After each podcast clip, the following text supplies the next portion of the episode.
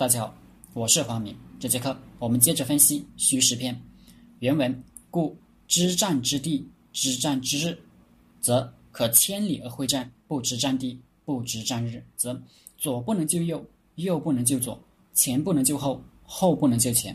何况远者数十里，近者数里乎？以吾夺之。越人之兵虽多，亦惜一隅，胜败哉？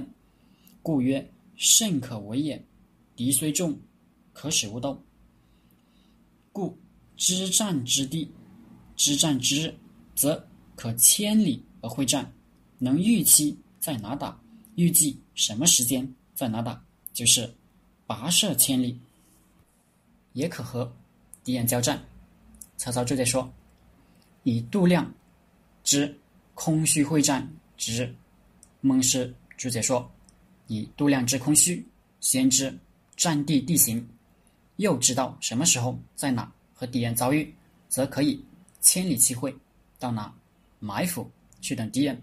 如果他先到，占了有利地形，那我又可以不去，让他空劳一场。前面学到王阳明破宁王的战例，宁王大军围了安庆，安庆一破，顺流而下，南京就是宁王囊中之物。进了南京，宁王就有了。政治号召力，王阳明要评判，就要知战之地，知战之日，手中就一点临时拼凑起来的兵马，在哪打？宁王在猛攻安庆，当然应该去救安庆，但是去了也未必救得下来。宁王防着他来救，给他来个围点打援，可能半路就吃了亏。王阳明决定赌一把，赌什么呢？恭宁王老巢南昌，赌宁王会放弃安庆，回师来救。他若回师来救，则可千里而会战。在哪战？不在南昌战，在他来的半途，鄱阳湖设伏兵，和他决战。这就是知战之地，知战之日。王阳明神机妙算吗？他也是赌一把而已。这是他唯一的办法。这个计策有一个致命的缺点，就是宁王不回来，不回来就怎么办？他若放弃南昌，继续攻安庆，安庆一定失守；安庆失守，南京一定不保。进了南京，宁王一定称帝。王阳明赌宁王没这个智慧和魄力，他赌赢了。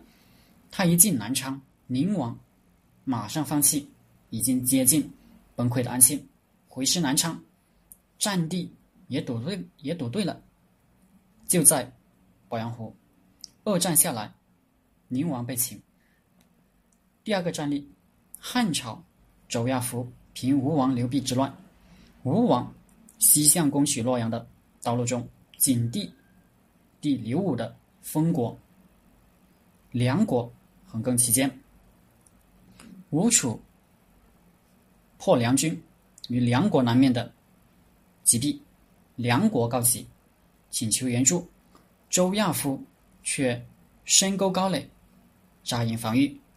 梁王刘武每日都派使者求援，周亚夫就是见死不救。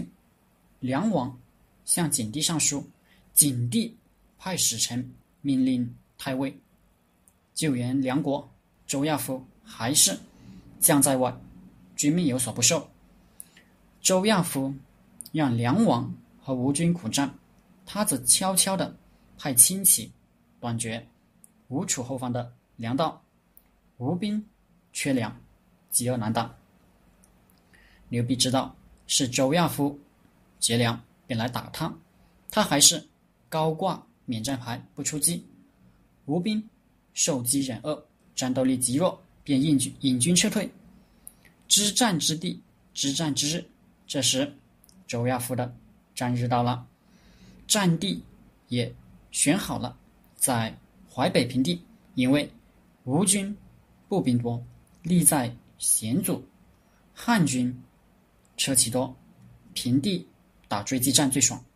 他周亚夫挥师追击，大破吴军，整个平定吴楚之乱，只用了三个月。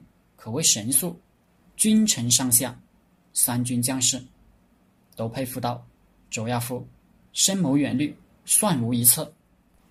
只有一个人对他恨之入骨，就是梁王刘武。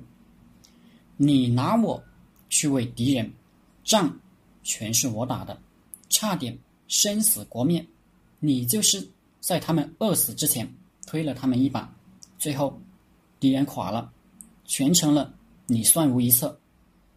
不知战地，不知战日，则左不能救右，右不能救左，前不能救后。后不能救前，何况远者数十里，近者数里乎？张玉注解说：不知道敌人何地会兵，何时接战，则所备者不专，所守者不顾。呼吁劲敌，则仓促应战，左右前后都不能相救，何况前军后军首尾相距数里、数十里呢？前面两个战例对垒的另一方，一个。明朝的宁王朱宸濠，一个汉朝的武王刘濞，就是战地战日都是别人给他挑的，于何能不败？以吾夺之，越人之兵虽多，亦希异于胜败战。在我看来，越国兵虽多，又有何异于胜利的取得呢？《孙子兵法》是孙子。写给吴王阖闾的。吴越是仇国，所以针对越国来说，大家熟悉勾践和夫差的故事。夫差就是阖闾的儿子。故曰：“胜可为也。敌虽众，可使无斗。”所以说，胜利是可以人为取得的。敌人虽多，但也可以让他无法战斗，所以在刑篇里说“胜可知而不可为”，这里又讲“胜可为”，是不是矛盾呢？不矛盾，因为孙子的语境不同，针对的情况不同。像王阳明面对宁王朱宸濠那样那种情况，我方资源足够或者耗得起时间。这就是胜可知而不可为，稳扎稳打起来。但是宁王起事，中央毫无准备，没有朝廷大军来，就自己手里这点资源，必须跟他干一场，不能让他进南京。遇上这种情况，就只能是胜可为，敌虽众，可使无斗。结果王王阳明赌赢了。宁王虽强，但可以让他不打安庆，不进南京，乖乖的到鄱阳湖来送死。